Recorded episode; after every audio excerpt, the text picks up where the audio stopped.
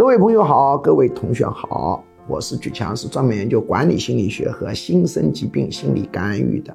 管理心理学当中有一门重要的课叫亲子管理心理学。那么我们这里呢，只能讲短课，因为各个自媒体平台都推广短课，长课的话会控制你的流量。其实系统的学习更好了，但是没办法，这里只能零碎的学习。今天讲的话叫夫妻不和，瞒着孩子是没有用的。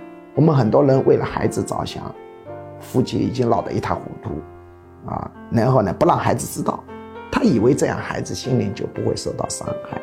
比方说已经打了离婚证，藏起来两人还住在一起，看上去像正常的一样。那么这样这个孩子。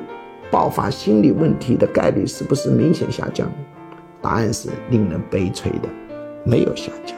我的长期经验就是，只要你夫妻关系严重不和，打了离婚证，哪怕两人住在一起，这孩子心理问题发生的概率是一样的。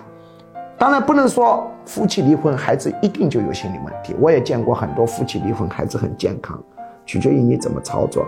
但是你以为瞒着他有用，这是不可能的，因为人存在着潜意识沟通，就是我们通常讲的知觉气场。潜意识沟通厉害的时候，可以高达几百公里。比如母子之间潜意识沟通力量就特别的强。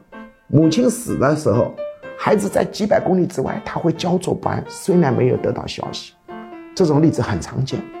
所以通过潜意识沟通，他照样形成安全感不足，他该发生的还是会发生。当然。